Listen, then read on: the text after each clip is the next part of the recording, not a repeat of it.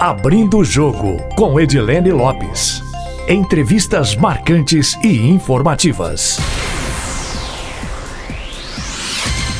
O entrevistado do Abrindo o Jogo de hoje é o promotor de Justiça Luciano Moreira de Oliveira, que é o coordenador do Centro de Apoio Operacional às Promotorias de Justiça de Saúde do Ministério Público de Minas Gerais. Promotor, muito obrigada por aceitar o nosso convite para participar do podcast Abrindo o Jogo aqui na Itatiaia. Eu que agradeço, Edilene. Um bom dia a você e a todos os ouvintes. A gente tem a tradição aqui no podcast de um entrevistado começar contando um pouco da trajetória dele. Eu queria que o senhor falasse um pouquinho da trajetória profissional do senhor, da trajetória pessoal do senhor, como é que foi até chegar a esse posto que o senhor ocupa hoje, que é coordenar o centro de apoio a todas as promotorias de saúde aqui do estado de Minas Gerais. Bom, Edilene, eu sou nascido em Goiânia, mas toda a minha família é, é mineira, né? Mineira numa cidade pequena chamada Cipotânia, na zona, na zona da mata.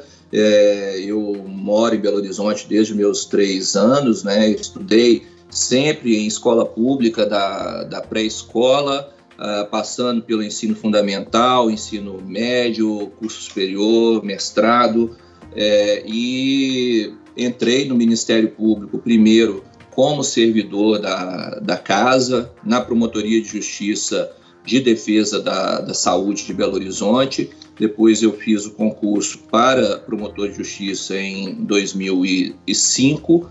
Né? De lá para cá, eu atuei como promotor de justiça no interior, nas comarcas de Mateus Leme, de Mantena, no leste de Minas, de Bom Despacho, uh, no centro-oeste. Trabalhei por cinco anos no grupo especial uh, de promotores de justiça e defesa do patrimônio público, né, que atua na área de combate à corrupção retornei para minha promotoria em Pedro Leopoldo nessa altura e posteriormente promovido a Belo Horizonte fui convidado pelo Procurador-Geral de, de Justiça a atuar no, no, Centro de Apoio às Promotorias de Justiça e Defesa da Saúde. Né? É, estou lá desde 2019, né? então boa parte do tempo enfrentando os temas da, da pandemia.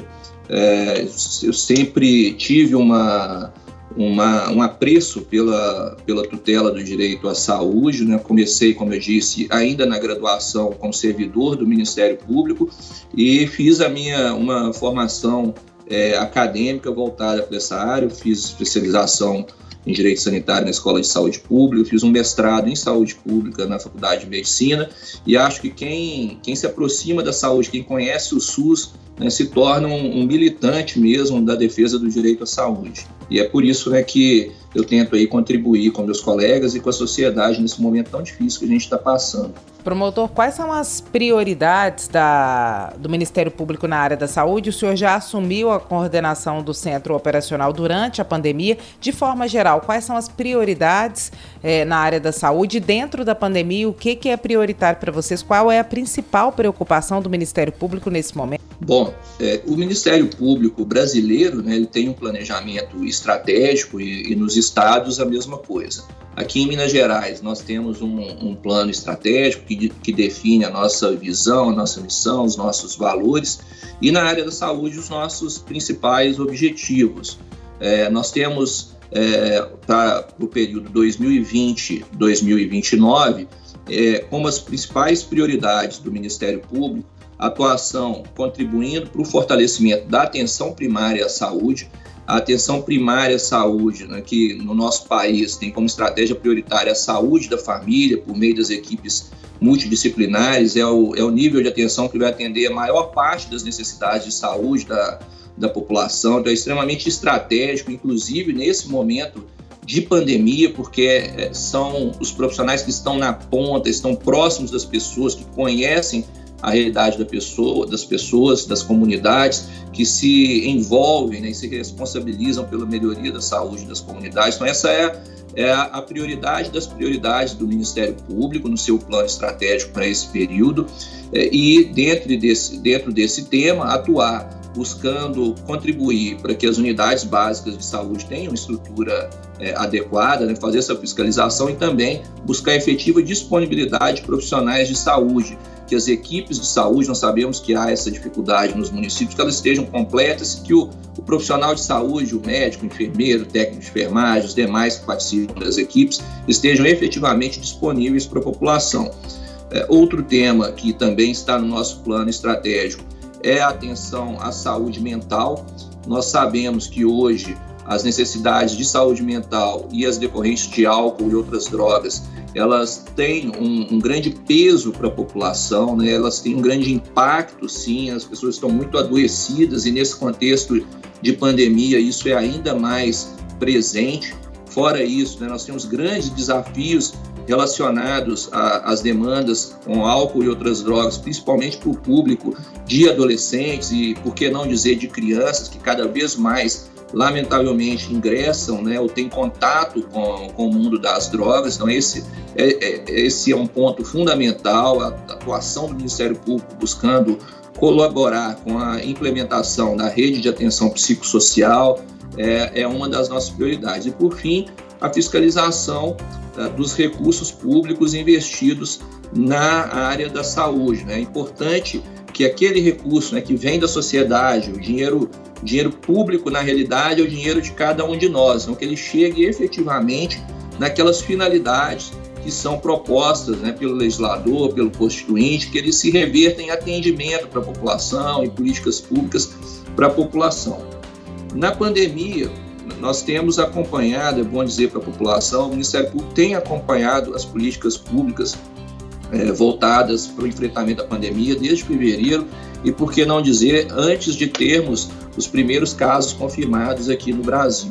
Nós temos uma orientação que vem da, do Conselho Nacional do Ministério Público, que vem também é, do Gabinete Integrado de acompanhamento da pandemia proposto pela Procuradoria-Geral da República junto com o CNMP, que, que nós priorizemos é, esse acompanhamento, que nós sejamos deferentes às escolhas técnicas dos gestores. Então, eu tenho dito aos meus colegas que o momento é de protagonismos dos gestores, né, que o Ministério Público, como um órgão de controle, deve atuar buscando verificar se as escolhas que estão sendo adotadas, se elas são fundamentadas do ponto de vista jurídico, do ponto de vista técnico, né? mas é, cabe ao gestor definir as linhas de atuação e é importante que nós, como membros do Ministério Público e a população de uma forma geral, dê todo o respaldo para o Sistema Único de Saúde.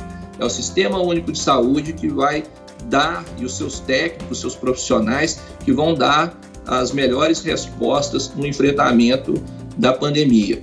Então, aqui em Minas Gerais, o Centro de Apoio, Cal Saúde, que eu coordeno, tem acompanhado as ações do Estado por meio da participação no COIS, que é o órgão técnico da Secretaria de Estado, que trata das questões técnicas relacionadas à pandemia, os protocolos, as decisões sobre a vacinação, sobre as políticas de enfrentamento, enfim, nós, nós temos técnicos do Ministério Público que acompanham, que é, tem presença nas reuniões, as decisões são do Poder Executivo, mas nós é, acompanhamos.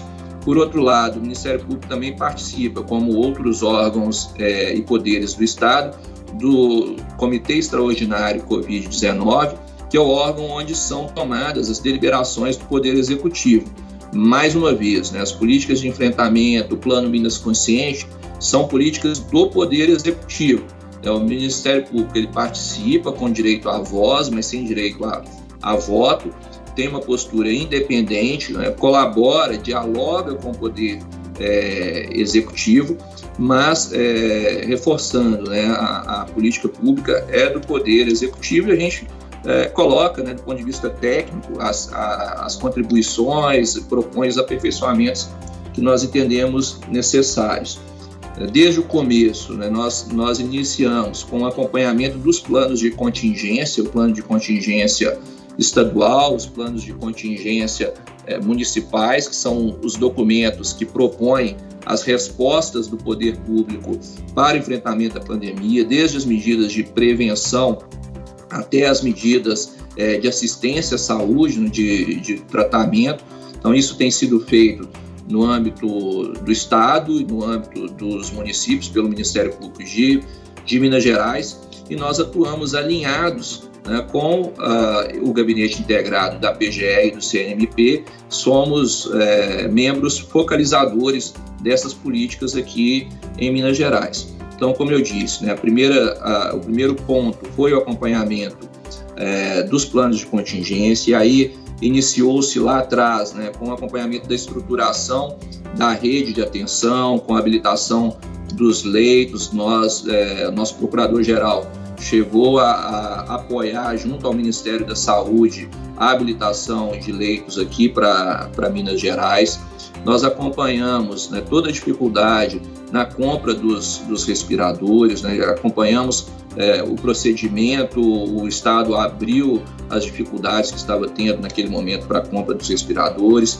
Da mesma forma, né, a crise que foi enfrentada e que mais uma vez aparece relacionada é, aos medicamentos anestésicos, né, nós temos, nós abrimos muitos leitos, então o consumo de anestésicos ele cresceu vertiginosamente. Chegamos a ter um momento de dificuldade em meados do ano passado e o Ministério Público, por meio da sua é, Câmara de Prevenção e Resolução de Conflitos, chamou todos os atores, os representantes dos hospitais, o poder público estadual, a, os gestores municipais por meio do, do COSENS, que é o órgão que os, que os congrega, e propomos a criação de uma rede solidária que foi materializada por meio da deliberação 63 do Comitê Extraordinário, para fomentar a, a, os arranjos, as trocas de medicamentos entre as instituições. A gente já sabe que isso muitas vezes acontece, né? uma instituição socorre a outra, nós buscamos dar um, um, um respaldo jurídico para isso e também buscar que o Estado fosse partícipe, já que ele é um grande, é, tem um grande poder de compra desse, desse processo. Né? E essa, essa deliberação também ela, ela permite o que a gente tem hoje, que é um monitoramento melhor dos estoques das instituições que têm obrigação de informar para o Estado. Nós acompanhamos né, ainda, né, relacionado à, à pandemia, a estruturação é, de uma política para enfrentamento da pandemia em vilas, favelas e aglomerados. Foi uma proposta do Ministério Público. Dialogamos com os municípios da região metropolitana em especial, com, com o Estado.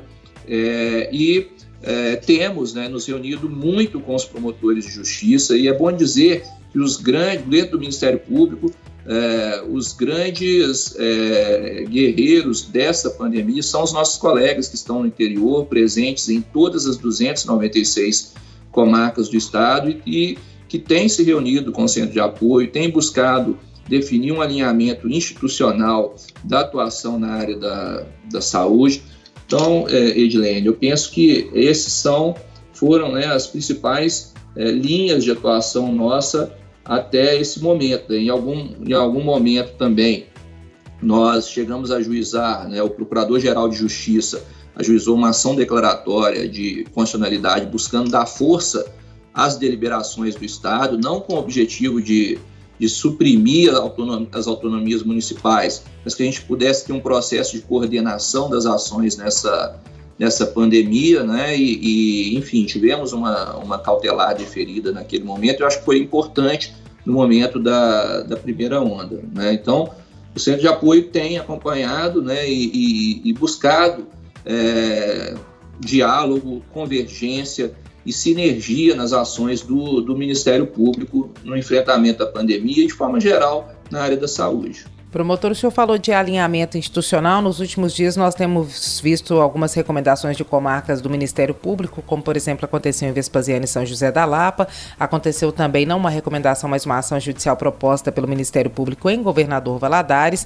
É, recomendando ou pedindo a suspensão do toque de recolher e do confinamento obrigatório ou da fiscalização dessas atividades, alegando inconstitucionalidade. No caso de São José da Lapa e Vespasiano e também no caso de governador Valadares, a recomendação e a decisão judicial foram cassadas pelo Tribunal de Justiça. Existe um trabalho da, das da coordenação das promotorias de saúde para sensibilizar promotores das comarcas, mesmo que não sejam da área da saúde, para que eles deem respaldo ou então não peçam suspensão de atividades restritivas impostas pelo Estado ou pelos municípios no sentido de conter o avanço da pandemia?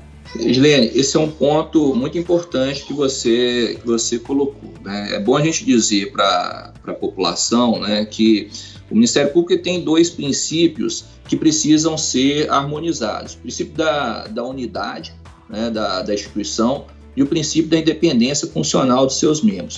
O princípio da, da unidade né, visa é, que a instituição tenha diretrizes, que a instituição tenha uma chefia institucional e tenha, e tenha rumos. E por outro lado, a independência funcional, ela visa garantir que o promotor na comarca ele possa atuar de forma independente. É, vamos fazer aqui um paralelo com o Poder Judiciário. Né? O Poder Judiciário ele tem a sua hierarquia administrativa, né? mas o, o juiz lá na ponta, que vai decidir o caso, ele tem que ser independente para poder apoiar, para poder, diga, é, na verdade, apreciar os fatos né, de forma isenta e tomar as suas, as suas decisões. Isso é uma garantia da, da sociedade. O que nós temos buscado, é, pelo consenso, pela orientação, pelo convencimento dos colegas, fundamentar as atuações do Ministério Público com base nas melhores evidências científicas. Então, a gente concorda e atua dentro da lógica de política pública baseada em evidência, né? se fala muito em medicina baseada em evidência, em saúde baseada em evidência, mas nós podemos falar também em política pública baseada em evidência. E essa tem sido a, a tônica do Ministério Público na área da saúde. Né? Os colegas têm sido é, bastante é, é, interessados e têm convergido, né? nós temos tido uma convergência muito importante o nosso Procurador-Geral de Justiça, né, ele é, tem ressaltado né, e se manifestou sobre é, esses casos recentes, no sentido de que a, a instituição ela defende as medidas de distanciamento social, mas cada promotor, né, dentro da sua independência funcional, ele atua e, e aí responde pelas medidas que, que adota. Nós temos sim buscado a, a, a sensibilização, a orientação, não existe dentro do, do Ministério Público nenhum tipo de patrulhamento é, ideológico. E é, é, bom dizer né, que a grande maioria dos colegas, né, você, você teve que buscar aqui duas comarcas, né? Nós temos 296 comarcas no estado. Então, a grande maioria dos colegas tem até tido uma, uma postura de abrir mão das suas convicções pessoais e adotar, sim, as orientações institucionais que foram passadas pelo nosso Procurador-Geral de Justiça e pela nossa comissão interna. Nós temos uma comissão é, que, que, congrega as diversas áreas de atuação do Ministério Público, que é presidida pelo nosso Procurador-Geral de Justiça Junto Institucional, doutor Carlos André, que discute os temas, a maioria dos temas da pandemia eles são interdisciplinares e propõe essas orientações. Então, nós soltamos comunicados é, expressos no sentido da importância das medidas de, de distanciamento social. Nosso procurador-geral, como eu já disse, se posicionou assim. Nós estamos alinhados com a Advocacia Geral do Estado no sentido de buscar o cumprimento das medidas de distanciamento social. Então, a instituição ela tem uma, uma posição, mas né, dentro desse princípio da independência funcional, os colegas é, que eventualmente divergem têm o uh, o ônus né, de, de, fundamentar as suas, as suas decisões e de posteriormente também é, responder uh, institucionalmente, né, responder pela, pelos impactos daquela sua atuação. A linha do Ministério Público é pelo cumprimento do que determina o programa Minas Consciente, né? Vocês têm alguma recomendação ou algum requerimento a ser aprovado junto ao governo do estado pedindo para a inclusão de, de, dessa ou daquela medida, ou alguma orientação nesse sentido? Sim, é, é, Edilene, nós é, estudamos muitos temas da pandemia, né? A pandemia é bom a gente trazer também para o ouvinte é um fenômeno inédito, é um fenômeno que traz uma enorme incerteza. Tudo que se faz, seja na área da saúde pública, seja na área do direito, é, é envolto de muita incerteza. Nós, nós não sabemos muitas vezes os, os impactos ou, ou, temos uma estimativa dos impactos e às vezes somos surpreendidos. Né? Tem uma grande volatilidade, as coisas, as orientações mudam. Né? É bom lembrar que é, o uso de máscara, por exemplo, que é fundamental para o distanciamento social, ele foi recomendado no decorrer da, da pandemia. Então, é, nós estudamos bastante. E do ponto de vista jurídico, né, nós temos um entendimento institucional no sentido de que a saúde, né, por ser uma matéria de competência concorrente dos três entes federados, né? cabe à União estabelecer as normas gerais, é, aos estados suplementar essas normas gerais e os municípios legislarem naquilo que for assunto de interesse local, né? naquilo que, do ponto de vista técnico, do ponto de vista epidemiológico, do ponto de vista sanitário, justifique uma atuação municipal.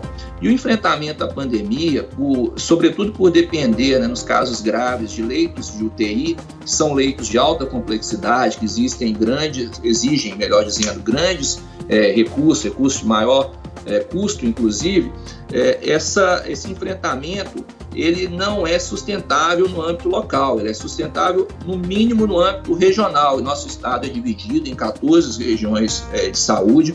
O Ministério Público acompanha, temos é, coordenadorias regionais que respondem por todas essas regiões de saúde. Então a gente entende que na maioria das decisões o interesse ele é supramunicipal.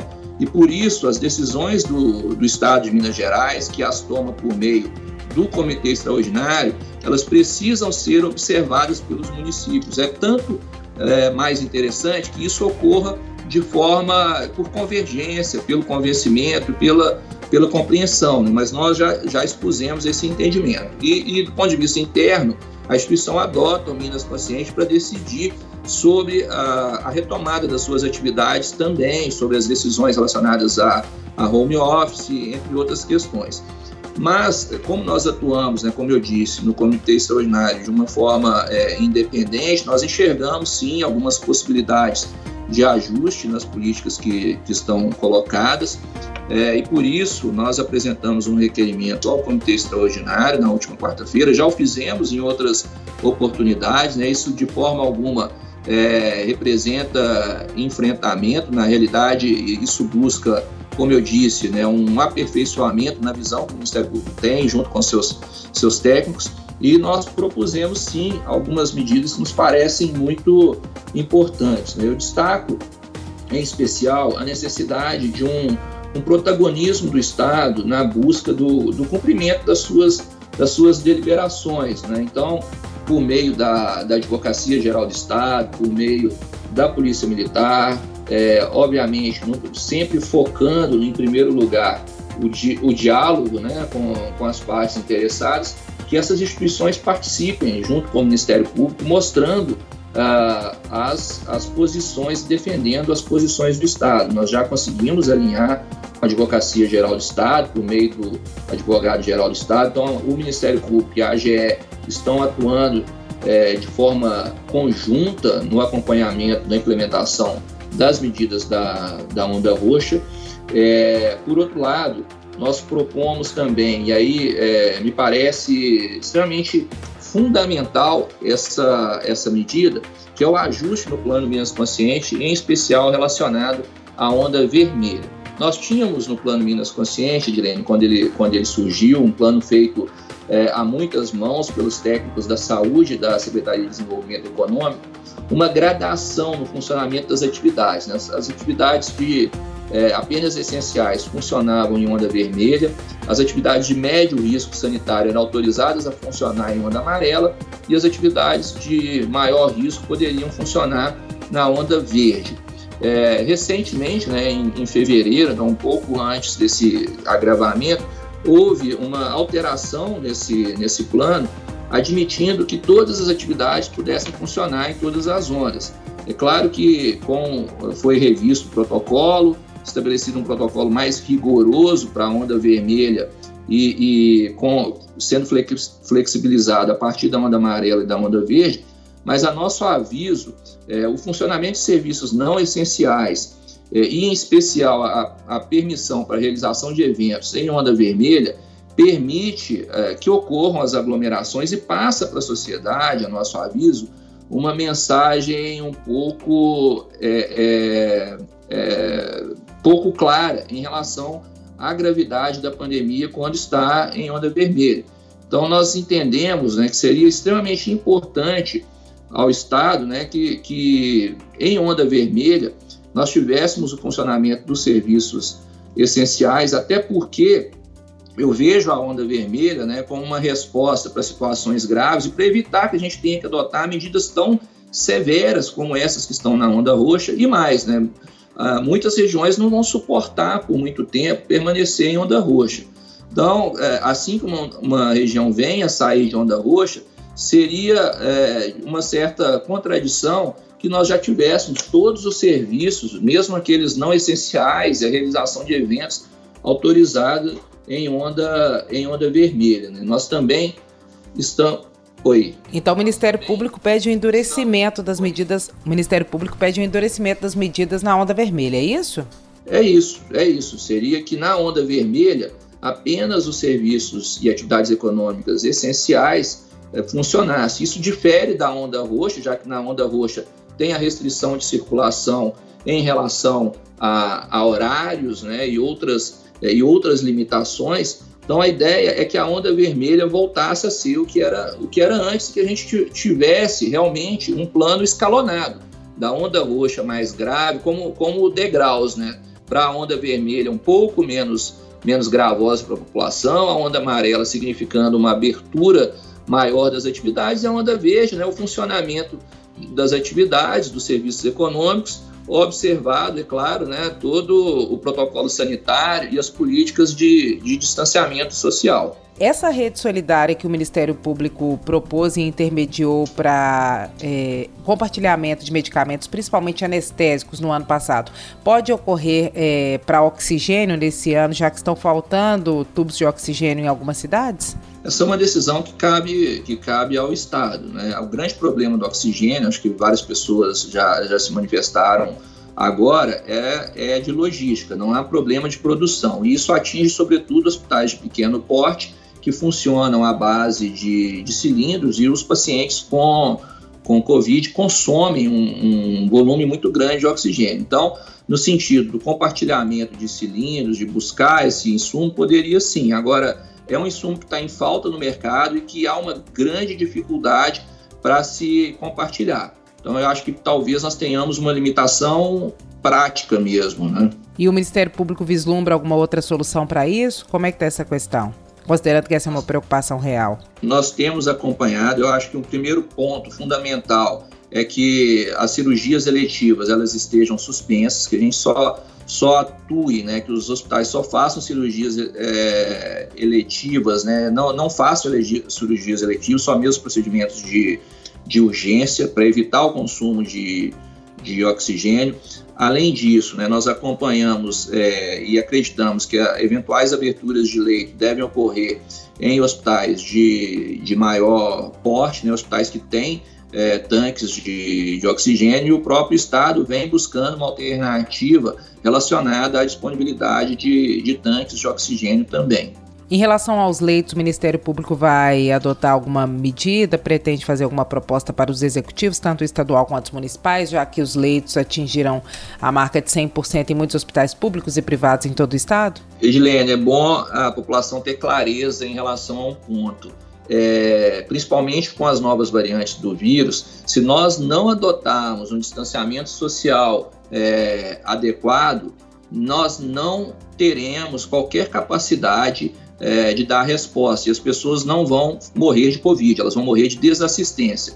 Estou dizendo isso porque o potencial de abertura de leitos, pelo que a gente tem acompanhado, ele é, atingiu o seu limite. Né? Pontualmente, em algumas situações, podem surgir é, novos, novos leitos, mas o que a gente está identificando, inclusive no, no, setor privado, é bom que a gente deixe isso bem claro, não há profissionais é, disponíveis, né? tanto profissionais é, médicos como profissionais é, técnicos de enfermagem, de outras categorias. Né? São atividades muito específicas que exigem uma formação é, extremamente é, complexa. Então, a, a, dificuldade hoje, né, nós verificamos isso lá no Triângulo com, com o agravamento da pandemia lá, é exatamente a disponibilidade de profissionais. Agora, em relação aos fura-fila da vacina, como se não bastasse todo o problema da pandemia, a gente tem esse problema também, o que já era previsto antes mesmo da vacina chegar. Qual que é a providência que o Ministério Público vai tomar? A Assembleia Legislativa abriu uma CPI. Em Ribeirão das Neves, a Polícia Militar, tá, a Polícia Civil está investigando é, a, a possibilidade de fura-fila entre servidores da prefeitura. O Ministério Público tem alguma orientação global para que as promotorias também investiguem? Vocês já têm uma denúncia, um inquérito? Como é que está nesse sentido? É, os nossos órgãos de orientação, né, que é o, o, Centro de Apoio às Promotorias da Saúde, o Centro de Apoio às Promotorias é, Criminais, expediram orientações sobre, primeiro, em relação à, à, política pública. Lá atrás, quando começou o processo de vacinação, nós encaminhamos para os colegas orientações e, e aqui, né, ressaltar a, a, necessidade de observância do Plano Nacional é, de Operação contra a, a pandemia, então, é, que é executado pelo PNI, o Plano Nacional de, de Imunizações. É, então, defendemos sim né, que os critérios são estabelecidos pelo Ministério da Saúde, é assim que a lei estabelece. E é importante a gente, a gente ressaltar né, que, não tendo uma estratégia nacional, dificilmente nós vamos atingir uma, uma imunidade como país. Então, essa é a orientação em termos de política pública de saúde. Então, que os grupos prioritários sejam respeitados conforme as diretrizes estabelecidas pelo Ministério. Né? Aqui em Minas, a Secretaria de Estado solta notas informativas tentando é, esmiuçar aquelas orientações do Ministério da Saúde. Então, a, a, o que a gente tem passado para os nossos colegas, que são os promotores da ponta, que efetivamente estão na, na fiscalização, é, é isso. E, por outro lado, é, eles têm né, atribuição para fazer a, as investigações e apurar os eventuais desvios né, que, lamentavelmente, é, estão acontecendo. O Ministério Público recebeu, é, segundo dados da nossa ouvidoria, de desde 20 de janeiro de 2021, 1.394 representações sobre fura-fila. Essas representações são encaminhadas para os promotores das respectivas comarcas, que são aqueles que têm a, a atribuição para poder conduzir esse processo de apuração. E o senhor sabe quantas cidades estariam dentre as denunciadas ou as que foram alvo de alguma denúncia dentre essas 1.394 informações que o Ministério Público recebeu? É, boa parte né, de, de, informações nós recebemos sobre, sobre Belo Horizonte, municípios da região metropolitana, né, entre, entre outros. Há uma grande capilaridade da atuação do Ministério Público, né, que a população é, eu quero deixar isso bem claro, né? é, um, é um valor para nós do Ministério Público é, acolher e atender as demandas da população. Então, a população tem um canal sempre facilitado para procurar a promotoria de justiça na sua comarca, a ouvidoria do Ministério Público por meio do site, por meio do telefone 127. Então, essas, essas denúncias são bastante é, pulverizadas né, nas diversas comarcas do Estado.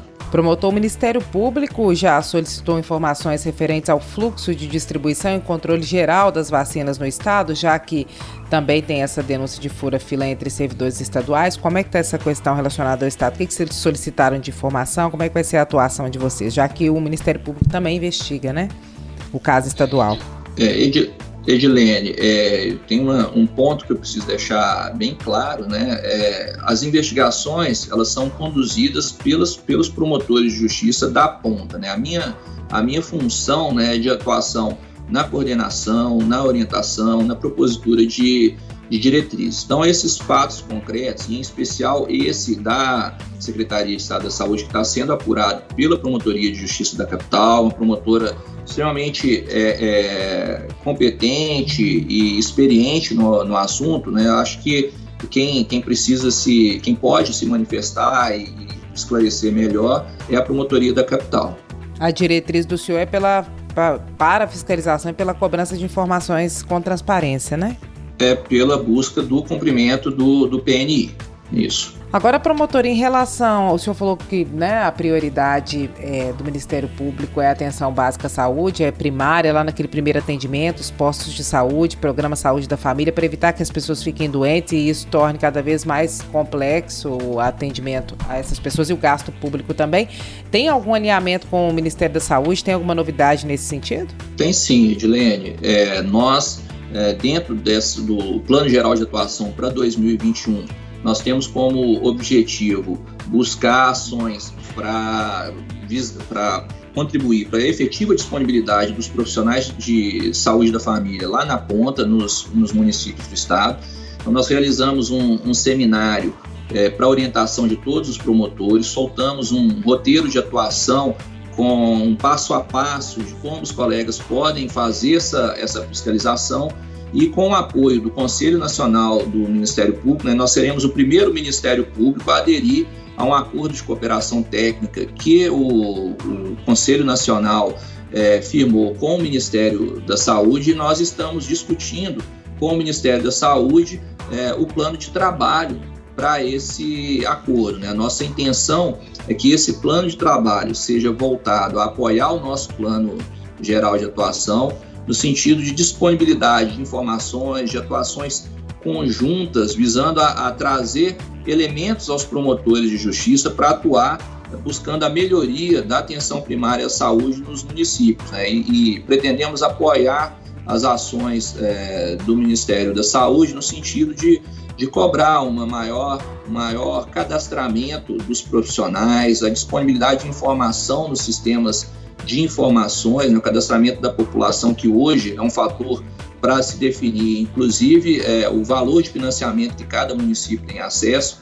E nós é, temos percebido na, durante a pandemia que a, a, falha nos nossos sistemas de informação, né, a dificuldade de informação, é um, um, um empecilho para as nossas políticas de saúde. Então, o Ministério Público também é, vai contribuir e daí o interesse do Ministério da Saúde em firmar, é, ter o Ministério Público de Minas Gerais nesse acordo de cooperação técnica. Promotor, vamos fazer um bate-bola rapidinho? Pergunta curtinha, resposta curtinha também? Atual momento do SUS no Brasil, o SUS tem sido bem ou maltratado? SUS tem sido maltratado por diversos governos e com subfinanciamento crônico.